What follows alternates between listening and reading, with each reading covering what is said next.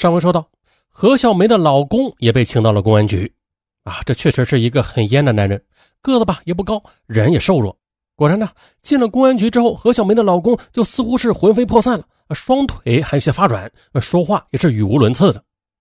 老杨让他不要紧张，递给他一支香烟，随后开门见山说正题：“这次请你来是有人说你杀了你的老婆。”何小梅的老公顿时惊慌失措起来：“没没有，冤枉！啊我怎么会杀他呢？”村里说你去捉奸。这不是假的吧？是有这么回事那你是不是日子过不下去了，干脆杀人呢？啊，不，绝对没有。民警同志，我要是有杀人的勇气，那我也不会落到今天这种地步啊。那案发晚上你在哪？我在家。谁可以证明？没有人。我和媳妇闹翻之后，半年前就住在另一处房子，就我一个人。那你现在告诉我，奸夫是谁？很有可能是这个奸夫杀了你老婆，我不知道是谁。你不是捉住他了吗？你怎么会不知道？呃，我真不知道。啊，小伙子，你糊涂啊！我办的案子多了，就算你不是杀人犯，那现在你包庇真凶，你自己的事情就说不清。可是何小梅的老公就是不说。那何小梅老公为什么不肯说出奸夫呀？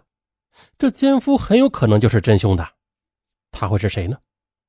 老杨又去何小梅的老公家里调查。此时啊，马老太不在家，在案发当天，他在上海跑生意呢，到现在还没有回来。只有黄老头带着孙子在家里。相比烟爸的儿子，这黄老头倒是颇能言谈，能说会道的，一看就是挺有主见的人啊。最起码的，比他儿子有主见。老杨发现了，这黄老头其实也并不老。他实际年龄也只有四十九岁啊，不到五十岁，看起来很年轻，五官端正，一头黑发，可以看出来黄老头年轻时候应该是个帅哥啊，即便是老了也算是一个老帅哥，并且呢，这黄老头比儿子还要时髦多了，穿的都是名牌衬衫啊，戴着一块瑞士进口的手表，夸张的是啊，手上还戴着三四个戒指。调查期间啊，黄老头不断的抽烟，这香烟都是高档的外国烟，老杨也不奇怪，他早就听说了。这马老太在外跑生意，呃，家里的大钱啊都归他管。但是啊，这扬州的门面房收入和每月工人工资都是黄老头发啊。这黄老头手头也算是宽裕的。黄老头说话还很随便，颇为浮夸。邻居说了，黄老头为人轻浮，夏天经常穿着个三角短裤在街上走。以前的那三角短裤啊很宽松，稍微一动吧，这生殖器就会露出一截哎，黄老头也不在乎。那老头还经常夏天去村口的小河里游泳，都是光着屁股不穿衣服的，搞得村里的年轻媳妇啊都不敢随便来洗衣服了。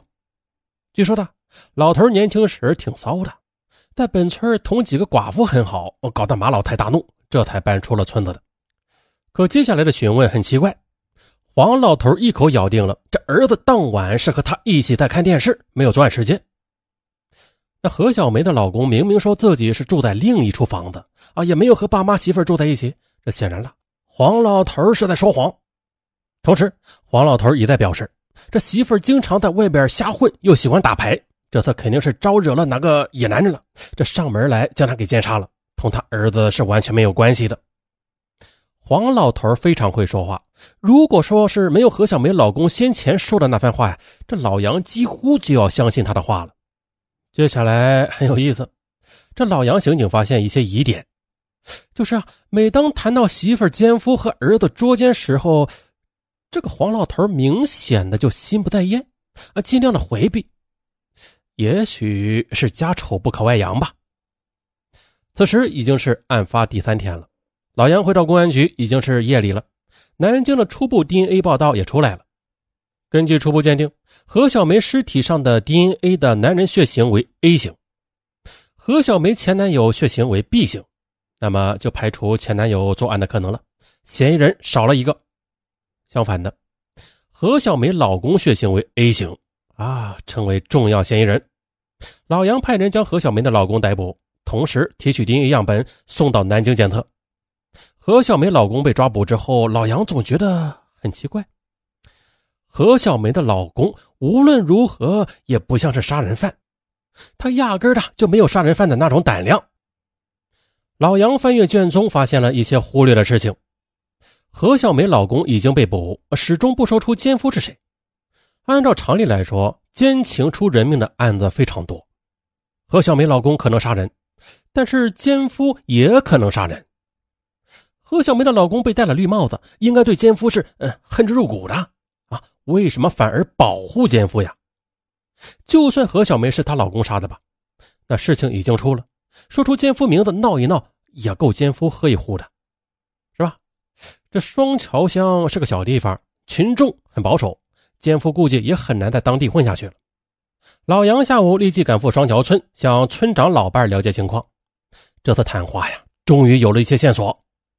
村里很多老年妇女认为何小梅同老公婆婆关系一般，但是啊，和公公关系特别好，两人情同父女的啊，经常一起带着孙子去乡里甚至市里逛街买东西啊，反而把何小梅的老公留下来看工厂。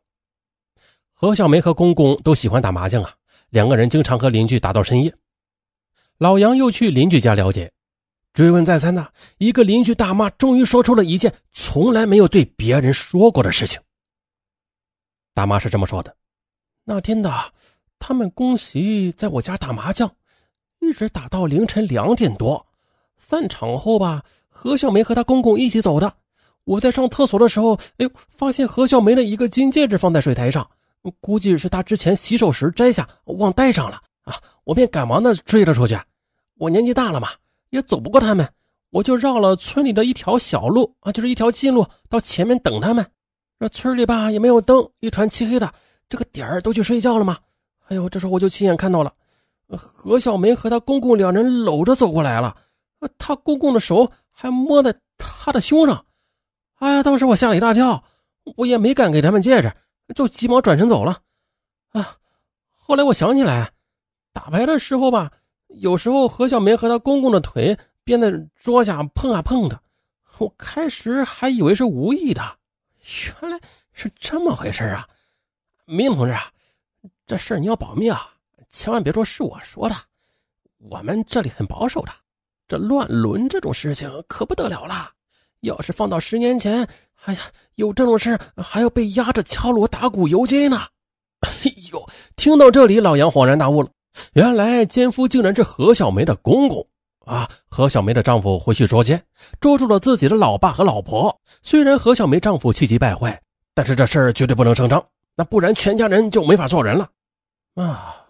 这么一来，何小梅的公公就很可疑了。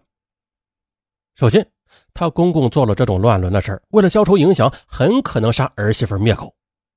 其次的。何小梅脖子上有掐痕，但是很轻微，似乎是力气不足的人干的。啊，何小梅的老公是个青年人，就算是瘦弱吧，也不可能掐不死一个女人。再说何小梅的公公黄老头，快五十岁了，力气肯定有所不足，而他符合这个条件。还有的，何小梅死前和人发生过性关系，但这衣服很完整啊，不像是被强奸的，这是一个很大的疑点呢。你要说杀人犯是何小梅的老公吧，这两人已经闹翻，又且分居半年，不可能再发生性关系了。她老公也不可能在杀人前去强奸自己厌恶的老婆，这不符合逻辑。看起来啊，很可能是何小梅又和公公偷情，事后吧又因为什么事给闹翻了，啊，公公愤而杀人。那这样一来，一切都说得通了。杀人犯的血型是 A。公公的血型也是 A，有很大的作案嫌疑。想到这儿，老杨立即派刑警去提取何小梅公公黄老头的血样，连夜送到南京去对比 DNA。第二天一早，这检验报告还没出来呢，公安局就来了一个人——马老太。老杨亲自接待的马老太，她刚刚从上海赶回来。这个马老太啊，虽然只有四十七岁，但是看起来比丈夫黄老头要老多了，头发都有些斑白了。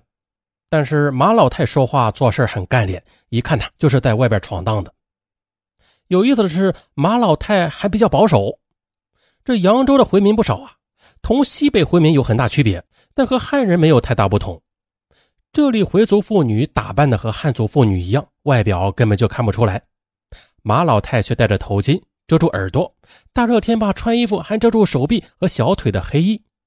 以他的岁数来说，这样穿没有什么必要的啊，只能说明他的传统保守而已。再就是的，老杨之前听邻居说马老太很虔诚，经常做礼拜。马老太也是开门见山说，他儿子不是凶手，老杨他们抓错了人。哦，为何这么说？那凶手是谁呀？马老太顿了顿说：“哎，我那挨千刀的男人。”呃，什么？好，剩下的咱们还得明天说。那这何小梅她到底是不是黄老头杀的？上文呀，先剧透一下，还不是。啊，这案件啊曲折了好几个弯啊！明天咱们拭目以待，谁才是真正的凶手？